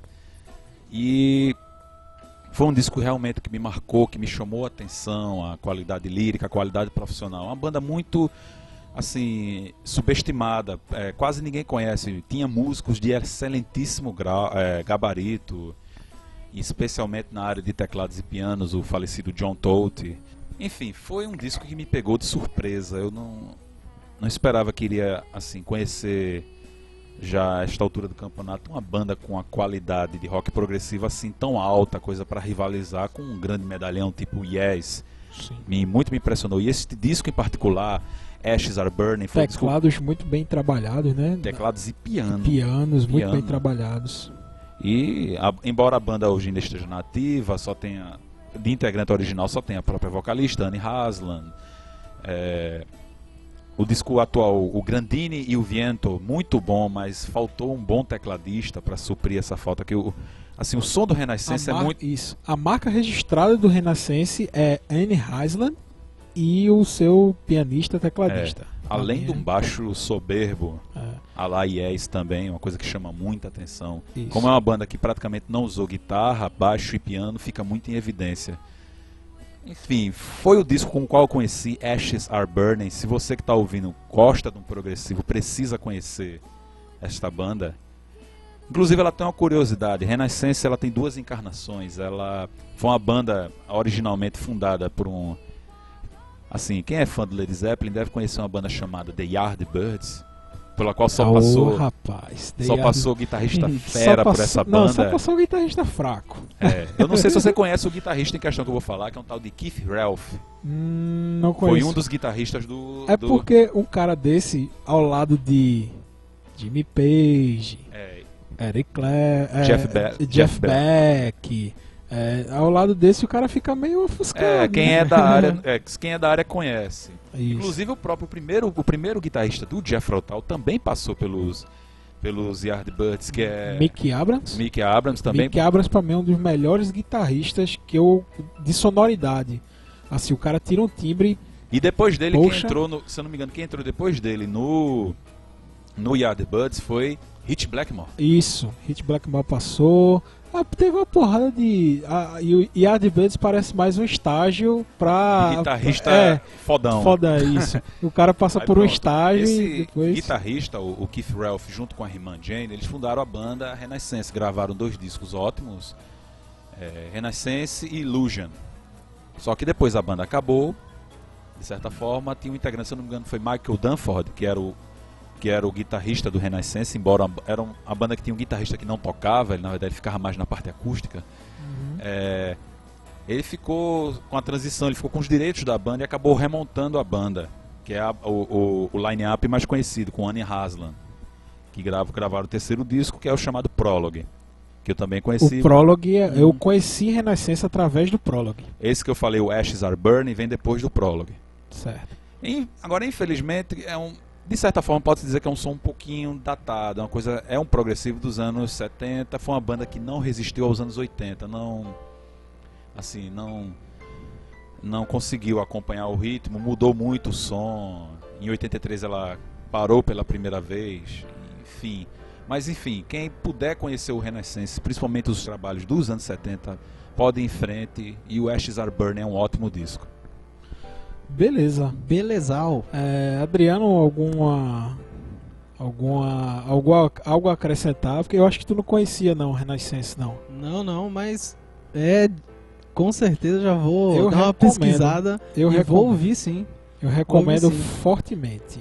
Pela, pela, falando aí dos, dos guitarristas fodas. Não, e pra quem gosta de vocal feminino em banda de rock, Renascença é top. Será que Evanescence veio? Não, veio tem brincando nada a ver. isso? Tem nada a ver. Tem nada a ver. A Não, mas sonoridade. pelo nome, eu digo pelo Você nome. pegou pesado. É, não, Rena, é Evanescence e Renascença, nada, nada. Lembre-se a que nós estamos em um primeiro andar. Eu posso jogar você daqui a qualquer tô brincando, tô brincando.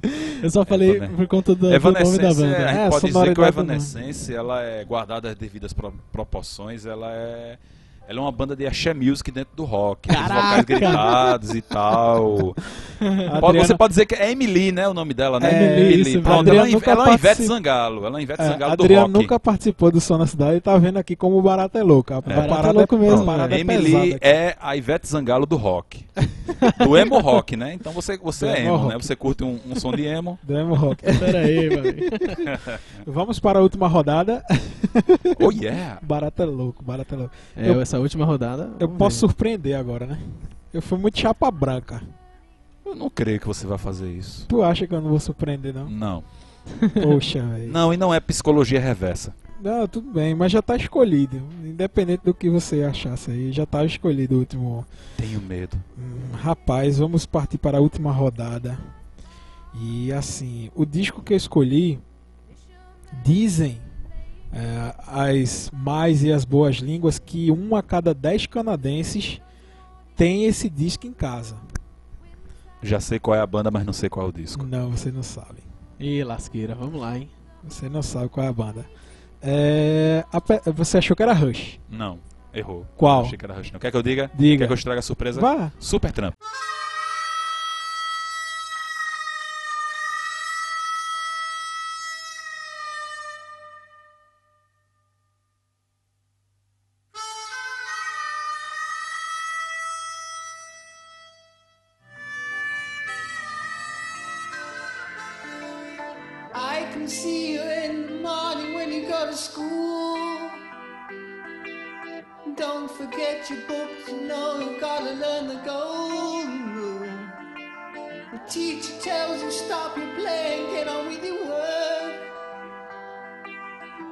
Like Johnny Too Good.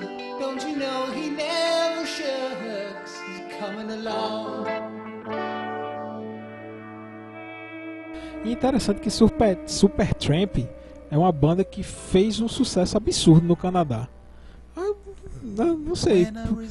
Pois é, mas, mas aí que tá a surpresa. Opa! Eu sei que você não vai escolher o Breakfast in America. Pois é, eu Qual vai disse, ser? eu disse que eu não ia ser chapa branca, então eu não escolhi o Breakfast na América.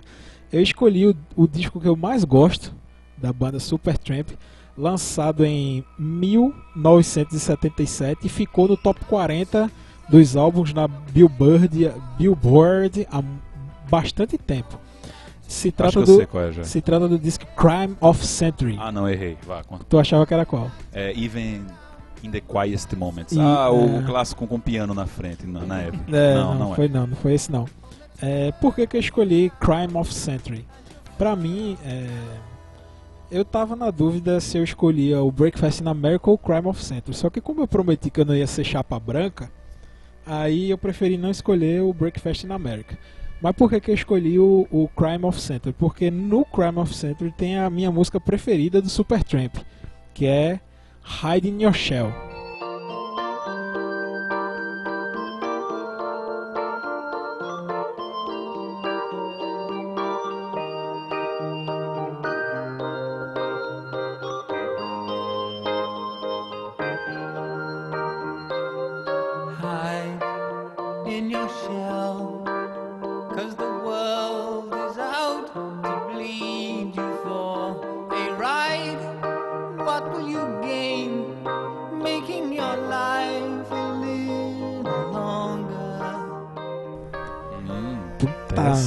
Essa música sensacional. Eu sou um fã do, do, do, do trabalho do Supertramp. Eu sou fã, é, assim, do Roger Hodgson. É, tem aquela briga lá, do, a Just Like Lennon and McCartney. Tem lá o é, Roger Hodgson versus Rick Davis, que também eram grandes, eram grandes parceiros musicais. E também acabaram essa parceria por causa de mulher. Eita! Pois é, assim As como- mulheres de ambos não se entendiam. É, ao contrário de- do- dos Beatles de Lennon e McCartney, que acabou mais a parceria por causa de uma, que foi Yoko, é, com Roger Hodgson e Rick Davis foi por causa das duas esposas de cada um. Caramba! Como elas não se gostavam, então os caras não tinham como manter aquela parceria musical. Mas assim, é, o Crime of Century tem a música School, que é um clássico definitivo da banda. Blood Red Right, que também é outro caso, é outro, é outro, outra grande música.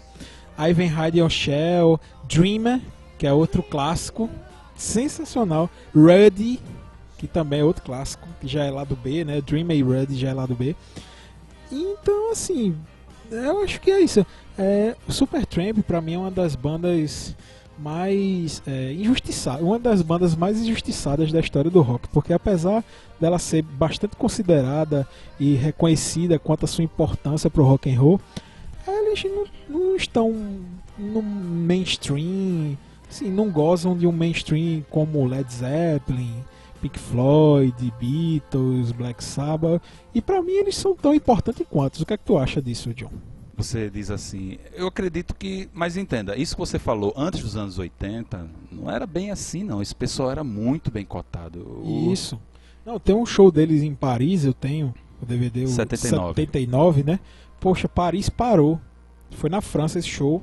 Paris parou pra assistir o Supertramp. Caramba. Só que hoje em dia a gente não, não reconhece tanto. E também porque foi foram nos anos 80, acho que depois do disco Famous Last Words, o, o Roger Hodgson saiu da banda. Eles fizeram, inclusive, tem até uma história que até ninguém hoje sabe como realmente aconteceu, que a banda já iria, ele já iria sair dali e os dois, o, ele e o Rick Davis tiveram uma conversa em particular que até hoje só eles dois sabem o que eles Isso, conversaram. Só eles dois sabem. E daí saiu um acordo que ele ia gravar, o Roger Hodgson ia gravar só esse disco e a turnê, E a e turnê. depois ele tava fora. Exatamente. A, a briga foi antes, mas eles acertaram de gravar o disco, fazer a turnê. E, inclusive, é, Supertramp é uma das dezenas e dezenas de bandas que sofreram com o empresário, né? Os caras perderam, o empresário roubou os caras e ninguém sabia onde é que tava o dinheiro. Os caras fazendo sucesso, o dinheiro não chegava no bolso. Então vai que esse, esse último disco do Roger, Roger Hodgson aí foi para se recuperar de alguma coisa financeiramente falando. É, depois disso, o Supertramp gravou ainda dois discos legaisinhos dos anos 80. O próprio Roger Hodgson tem uma carreira solo, coisa legal, mas nenhum dos dois desapontar, assim, desapontaram não. Assim, estouraram. Despontaram. Como, é, despontaram como o, o Supertramp fez na sua fase áurea, mas eu acredito que não resistiria aos anos 80 também, na mesma pegada. Isso. Ainda lançaram o disco em 2002, o Slow Motion. É o último disco de estúdio. É é um disco disco. legal, ele tem Legal. uma pegada. Legal. Ele tem uma boa pegada, eu cheguei a escutar. Eu também, eu não ou- ouvi tanto, né? Porque assim, é, pra mim, o Supertramp, é, ele é, é o, o trio, né, de disco dele é justamente o Breakfast in America, o Crime of Century e o Crisis, What Crisis, né? São os três discos que foram, assim, o- estourados mesmo, foi, eu acredito que foram esses três discos. E aí, é, mais alguma Não, não tem muito o que falar, não. É. Quem é da área conhece. Conhece Outra porquê, banda, né? vá atrás, Supertramp. é, outra Supertramp. banda que vale muito a pena? Tô Quem não- notando aqui, tô aprendendo com a galera. Pois é. Quem nunca ouviu Supertramp, eu acho que. E, e uma característica que eu, que eu vejo no Supertramp é que também, assim, não é uma banda que usa muito guitarra. É Embora mais, o, o Roger Hodgson seja guitarrista, seja guitarrista, mas Ele- ele, ele se preocupa muito mais com as, com as teclas, né? Com ele e o Rick Davis, teclado. os dois, os dois são tecladistas. Eram é, ótimos tecladistas. Era, era, é uma banda que sobrava, né? É. Na, no, no- na, no- na questão de teclados, eles sobravam. E assim, tinha um trabalho de é, saxofone, flauta. é, assim, a banda é é uma ótima banda para introduzir alguém ao mundo do rock. Que é aquela banda que não é nem pesada, mas também não é aquela banda chapa branca que, que faz aquele sonzinho melado. Não, é uma banda sensacional. Supertramp que com certeza quem, alguém já ouviu alguma música de Supertramp em algum lugar. né? Alguém ouviu. Tinha até um comercial da Coca-Cola, né? Give a Little Bit, que Na usaram. verdade, Give a Little Bit, se não me falha a memória, foi usada naquele filme do Superman, onde ele onde ele volta no tempo girando ao redor da Terra Hum, entendi. eh, pra salvar a É. Lois Lane, aí toca. Toca Give a Little Bit of My Love. É, tem, tem o comercial da Coca-Cola recente que eles, que eles cantam, né? Que, que o comercial é- tem a trilha sonora do Supertramp, Give a Little Bit. Enfim, esse é meu, é o meu terceiro disco. Tem vários outros, né? Mas como a proposta aqui só é três, então. Pois é, eu tô nessa, cara. Tô É? nessa aí de tipo, tem. Tem outros que eu, que eu gostaria muito de colocar aqui que marcou realmente. Pois é. Mas assim, ninguém vai mais. é, Não, é, adicionar fechou. Nada, É, fechou aí Supertramp fechou. o teu. Fechou. E aí a gente vai pro meu. Para o último disco de Adriano. Vamos lá. É como você falou, a gente tem aí vários, né? Tem vários discos que marcam a gente. Vocês sabem, você principalmente, Rafael, sabe que sou muito fã de YouTube. Tem. Eu tô, eu tô estranhando se não tiver um disco de YouTube aí. É, e, e assim, velho, é. Você vai continuar estranhando aí, porque eu não vou colocar, tá ligado? Ah, traiu o movimento. Eu não vou colocar. Eu, eu fiquei analisando aqui, eu falei, não, eu vou, eu vou manter aqui. Os caras estão só aí nos. Só fora, né? Só no- nos internacionais e tudo Os mais. clássicos. Nos clássicos, tudo. Mas eu vou colocar aqui nessa lista um cara que eu acho também que é. Que é um, é- é um super clássico aqui, é, é nacional também. Vou manter a, o, o- Brasil na veia. E só vou começar com. Vou cantar aqui uma partinha Foi o comecinho, né? Você te reconhece. Atira a primeira, atira a A segunda, Leninha, iaia, Lenine, pô. até descarregar o tambor, até apagar a luz de ioiô, até nunca mais. Lenine já é. É, Atira a primeira, atira a segunda, iaiá, até descarregar o tambor, até apagar a luz de ioiô, até nunca mais já vingou. Atira a primeira, atira a segunda, iaiá, até descarregar o tambor, até apagar a luz de ioiô, até nunca mais já vingou. Atira a primeira, atira a segunda, iaiá, até descarregar o tambor, até apagar a luz de ioiô, até nunca mais já vingou. Atirador quando comprar vingança alheia, tem que ter veneno chão de navalha. Atirador tarda, mas não falha. Atirador não tem dó quando atira. Atirador é o O disco aqui é um disco ao vivo dele, é, um, é o acústico MTV dele, cara. Que, Descasso, descasso. meu irmão, que disco é esse? Só, as- só os clássicos dele até, até 2006, né? Que foi quando foi, saiu o CD, o DVD dele, né? Esse foi um dos discos que eu mais ouvi, assim, nesse esquema do Acústica MTV. Cara, Foi um dos discos que eu mais ouvi na, na vida, meu, porque esse disco é muito bom, meu. Esse Bom disco ele é excelente. É, assim, eu, eu, eu tenho o DVD também, né? Eu, assisti, eu assisti muito, muitas vezes. E, cara, é, é- é muito bem trabalhado, muito bem. é, ele foi muito bem produzido. Eu achei muito linda a. Assim, o palco como foi, né? De acordo com as músicas aparecia, né? Algumas figuras interessantes, uns negócios bem Brasil mesmo. E assim, acho que pra fechar com chave de ouro essa essa Essa lista. essa lista, né? Assim, chave de ouro mesmo, porque eu sou muito fã. Eu conheci depois que eu vim pra cá, pra Pernambuco. Eu não conhecia Lenin lá em São Paulo. Se bem que depois Apesar dele estar bem mais é, valorizado e conhecido Valor- lá no isso. sul do que aqui. em eu ia falar isso. Logo depois que eu vim pra cá, que eu conheci e tudo mais, que eu era um jovem Adriano, né? Um, um jovem mesmo. E Jovem Obi-Wan Kenobi. E daí o que aconteceu? Depois conversando, quando eu conheci e tudo mais, conversando com é, um grande amigo meu lá de São Paulo também, é, o Anderson, né? um- foi, foi meu professor e hoje um grande amigo. Ele falou que o pessoal gosta muito de Lenin. Aham. E assim, naquelas bandas lá, eu percebo também, quando é, depois que eu conheci, que eu converso com o pessoal, a gente percebe que o pessoal lá dá muito valor a, a esse, esse grande músico, musicista é, e, e- A gente nem imagina o valor que tem. É, Lenine, Nação Zumbi. Pois é, meu amigo. é, Mundo Livre, a- a- principalmente essas bandas dos anos 90 aqui de Recife, de Pernambuco, e os caras dão muito valor lá embaixo. Dão, dão Coisa muito que a gente valor. não faz tanto aqui. É verdade. E assim, cara, é... Santo de casa não faz milagre. É, Santo de Casa é essa velha. Pois é, né, velho? Por que isso, não? e assim, é, ele tem clássicos, né? Como O Atirador, que foi essa que eu cantei. A- o repertório todo é muito bom. É, hoje eu, é, hoje eu, eu, eu quero sair só, né? Hoje eu quero sair só. É, a rede, a ponte, paciência. tem a ponte também. a né? ponte que foi junto com. Como é aquele rapper lá, que é. ele já é antigo. É GOG, né? Isso, GOG. É GOG o nome, É GOG, né? é GOG, é GOG. É muito bom, muito bom mesmo. E o final é aquela música que, que eu, eu pago muito pau. Foi a primeira que eu ouvi dele, é Sou Brasileiro. Sim. Sabe, É todo meio que uma onda meio Jackson do Pandeiro. Jackson do tal. Pandeiro é e tudo bem mais. E assim, eu já gostava da música de estúdio, nesse Já que Sou Aham. Brasileiro. É uma música no estúdio já excepcional.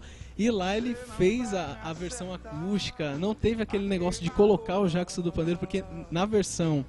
Original estúdio, ele coloca né? no início ele coloca, a- a- a- ele para todo mundo de tocar, né, a, música e daí eles colocam justamente o áudio do Jackson do Pandeiro. Lá não, lá ele fez o cara na, na flauta, Aham. o cara na flauta tocando e pra dar aquela quebrada de uma parte pra outra, para que ele para ele começar a outra parte da música e assim é, é- é excepcional o disco, é foi realmente quando eu vim pra cá um- uma da, das melhores coisas que eu já ouvi e realmente marcou de verdade e é o que eu tenho a dizer, não sei se vocês vocês têm aí a, a que dizer. conhece alguma coisa de Lenin? Não, quase praticamente, praticamente nada. Aí é santo de casa não faz milagre. Exatamente. Mas é isso. Mas Então, é isso, eu acho que- fechamos. Eu acho que a, a minha. Esses três aqui eu mantive aí a, o- é, a lista Brasil na Brasil na veia. Mas assim, pra fechar, realmente, de todos os que eu disse aqui, esse daqui foi uma das melhores e É, Esse é o descobertas único que eu que eu tive. conheço. Que tu citou é o único que eu conheço. Oi? Esse dos que tu citaram é o único que eu É o único conheço. que você conhece, né? É. Beleza? Fechou? Muito bom, pra mim fechou aqui. Beleza. Agora vamos ver o nosso. John. John! John. Jonathan. John Campos. Jonathan Campos. Pode ser. Bem, o disco que eu vou mencionar agora, eu quando eu conheci esse disco, eu assim, eu ainda tinha uma certa, como eu disse, uma rejeição a qualquer coisa que não fosse rock, mas foi um disco que me chamou a atenção, que me mostrou que eu não gostava só de rock, eu gostava também de uma coisinha mais puxado pro lado eletrônico. E como é que eu como é que eu posso expressar isso? Foi assim, eu devia ter na, na época uns 18 anos de idade, ou seja, ainda estava longe dessa dessa fase atual que a gente tem na música de reviver os anos 70, 80 e 90. O que hoje tem essa modinha, o pessoal está sem criatividade, não, vamos reviver o passado, vamos fazer músicas. Eu até acompanho uma ou outra banda que faz um som Aham. assim, mas eu prefiro ir na fonte, em quem realmente fazia um som dos anos 80, nos anos 80. É melhor você pegar o original. Essa banda em particular, ela é muito conhecida, no, inclusive no mundo roqueiro, porque ela foi originada de outra banda famosa. É, essa banda começou como Joy Division, Puta que gravou dois discos emblemáticos. New Order. Olha. Isso aí é foda pra caramba. Só que aí quando o Mr. Ian Curtis se matou, os, os demais integrantes decidiram continuar. Só que eles fizeram a coisa certa, eles mudaram o nome da banda para poder descaracterizar aos poucos o som. Inclusive eles gravaram dois discos primeiro, o Movement e o Power, Corruption and Lies. E esses dois primeiros discos são discos de transição, eles ainda têm muito Da sonoridade, da- né? de- do, New, é, do, do Joy Division, mas ao mesmo tempo já estava começando a ganhar forma. E o disco que eu vou citar em questão foi justamente o disco onde o New Order definiu o seu som, que é o disco chamado Low Life.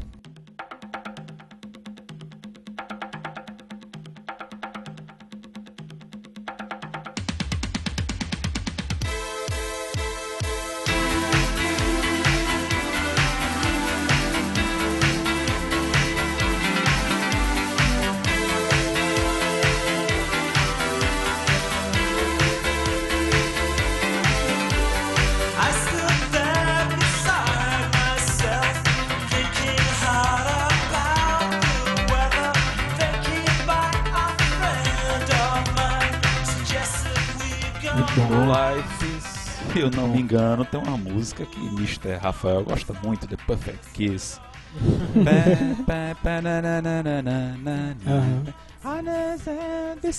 Myself. Essa música é muito massa. Muito É, massa. foi um disco que me mostrou que eu gosto também de, de pop, de eletrônico É, dos anos 80. Não, foi aí que você falou. É, quando eles lançaram os dois primeiros discos, ele ainda continuava naquela linha pós-punk, né? É, que um era pouquinho. o que a Joy Division fazia. Provavelmente seria mais ou menos aquilo que eles gravariam com Ian Curtis é, se estivesse vivo. Isso. Eu acho que Ian Curtis não sobreviveria bem aos anos 80, não. É, com aquela atitude depressiva Né? que ele tinha. Eu acho que ele não. Assim, acentuada por causa da epilepsia que ele veio a descobrir depois. Isso. É um cara muito problemático. Era. é, doença e tal, se entregou à depressão. Enfim, é, é, era- é mais um desses gênios loucos do rock and roll, né? Aquele cara que era muito criativo, mas que não tinha muito controle emocional, se entregou à droga também, essas coisas, algumas coisas que contribuíram para E é um bom disco para quem quer conhecer uma das vertentes do que era feito nos anos 80 em matéria de som. E apesar de ter muito eletrônico, é uma banda que nunca dispensou o uso de guitarras. É, eles Isso é são massa. de Manchester, né? Eu não sei exatamente. Se eu não me engano, é de Manchester. Eu, eu assisti um documentário de Joy Division, foi um Eu dos melhores são de uma cidade que documentários na época era, era uma cidade industrial. pobre. É, e, e basicamente uma cidade industrial, aquela famosa imagem da Inglaterra mergulhada em cinzas. Exatamente. Aquela, então a banda nasceu ali. Se eu não me engano, é Manchester. Se eu não me É, eu engano. não tenho certeza. E, e tempos depois eu vim redescobrir a banda mais velho e reforcei a, a minha opinião de que realmente gostava do New Order e de tabela acabei conhecendo Joy Division. Foi foi uma grata surpresa pra mim. Por isso que eu digo que é um disco que me marcou, foi um som que foi um disco que me fez voltar a olhar o som dos anos 80 com carinho. É, e, e como a gente já falou até em, outro pod- em outros podcasts, o som dos anos 80 é muito característico.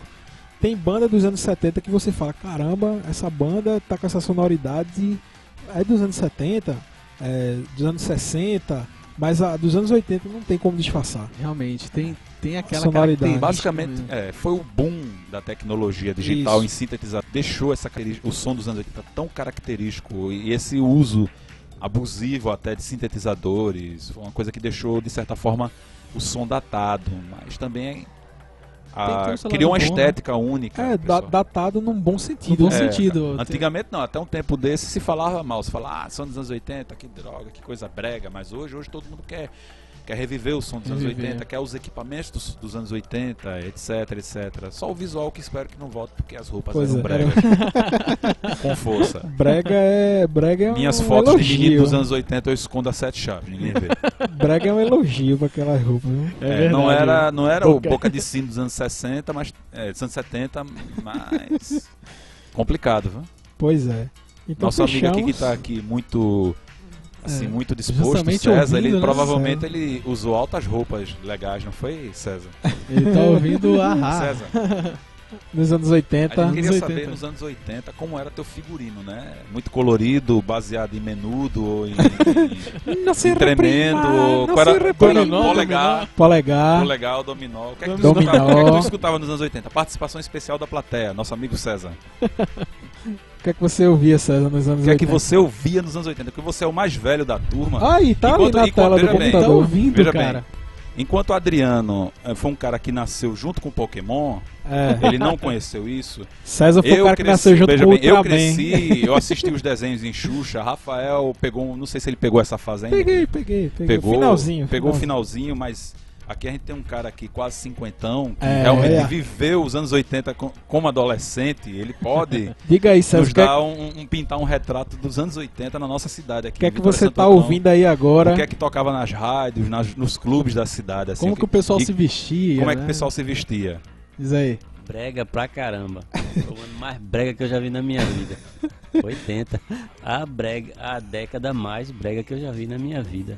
Você acha que ainda consegue superar o- o- os anos 70 com aquela boca de sino?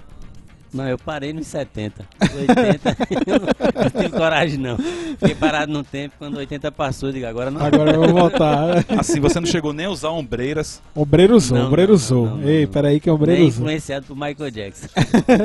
Mas assim, o que é que rolava Quando que tu ia- lembra quando de ia som pra aqui nos festa, anos 80? Quando Porque tu ia pra festa eu era muito camelo. menino, eu tinha 5, 6 anos, 7 anos nessa época, eu não tenho muitas lembranças. Mas você, você era adolescente, você provavelmente fez muitas homenagens carinhosas no banheiro a Xuxa Pra e, as Paquitas. Nossa, pra Xirra. Você, você já tinha idade pra isso, eu não. Eu, eu ficava assistindo Xirra mesmo e nem sabia aquilo ali. Muitos bailes no camelo. Muitos bailes no camelo, É, no leão Clu- também. Clube dos motoristas. É. Beleza. Mas era divertido. É, Com certeza. Alphaville, Ahá, David Bauer e assim vai. Pronto, esse aí Falou foi um, nosso uma testemunha É. viva, Viva dos, anos 80, dos anos 80. no Nordeste brasileiro. Nosso amigo Silvio César. grande Silvio, participação é o especial Silvio aqui. César não é um, mas foi pra lá. Arrae. Mas vocês, vocês estão ouvindo Ahá. o som da cidade. Já está terminando. Obrigado, Silvio. Obrigado Valeu. pela participação, Silvio. Pois é, então fechamos, né? Fechamos. Só pra relembrar, Sgt. Peppers, Dark Side of the Moon, Crime of Century, Adriano. Detonautas. Qual disco? É... Já esqueceu, porra. Não, foi mal.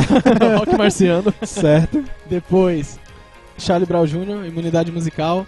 E pra finalizar, Leni- Lenine Acústico MTV. MTV ao vivo. John. Ao vivo. No meu caso foi do Jethro Tull, Fix a Break, Certo. Ashes Are Burning, da banda Renaissance, Certo. e Low Life, do New Order. Sensacional. Tem isso aí. Sensacional. Sensacional. É...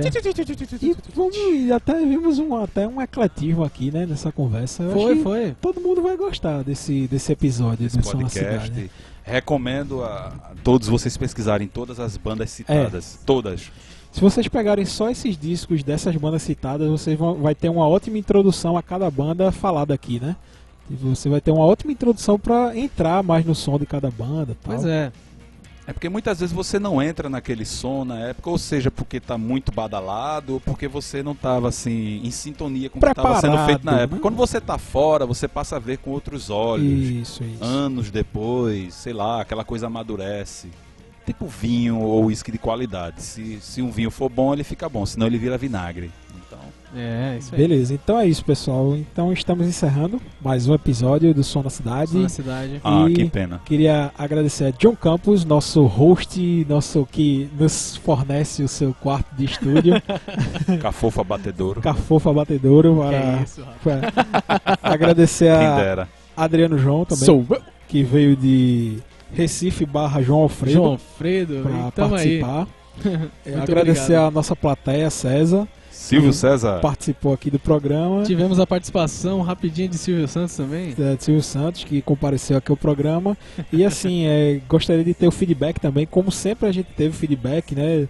Tem sempre uma galera que chega, diz como foi o programa, comenta, tira onda, né? Das nossas, das nossas piadas, das nossas, das nossas escorregadas e tal. É isso aí. É, então eu conto com a participação e com o feedback de cada um.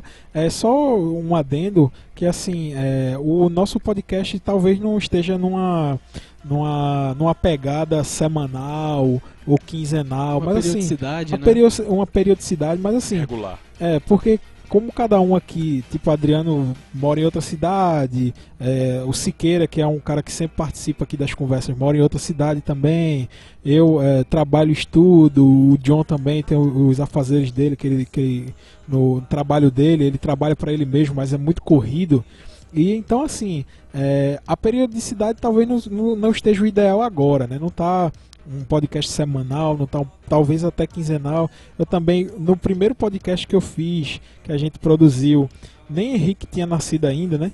É verdade, é Né? verdade. Ag- Hoje eu sou pai, né? O Henrique passou por uma cirurgia que requer cuidado. Então, assim, não é justificando, não. É só informando que, assim, quando, lan- quando o episódio for lançado, ele vai vir da melhor maneira possível e vai vir na melhor qualidade possível. Mas eh, essa periodicidade a gente vai tratar ela, vai ser talvez quinzenal, talvez um episódio no mês, mas assim, vale a pena esperar. Espero que vocês eh, eh, eh, nos deem, continuem nos dando esse feedback. Não desistam de nós. Né? Não desistam de nós. E Não também tem a empresa. Tem também a empresa Talking Cast. Então a Talking gente Cash, é peço a vocês que curtam lá no Facebook. A gente sempre tá lançando coisa nova lá. Tem conteúdo do Biraca, que é o pai do John. Isso. E, então tem muita coisa também que tá pra entrar lá na nossa página. Então espera. entrar. Se Deus quiser, tamo aí, né? Pois Rafa? é, vamos nessa, né? Trabalhar pra, Quando pra quiser- evoluir. Opa, É, estamos aí. então aí, Beleza. quando quiser, com- comente. É, É isso aí, tamo junto. Beleza, então até a próxima e contamos com vocês. Tchau. Valeu. Valeu. Valeu.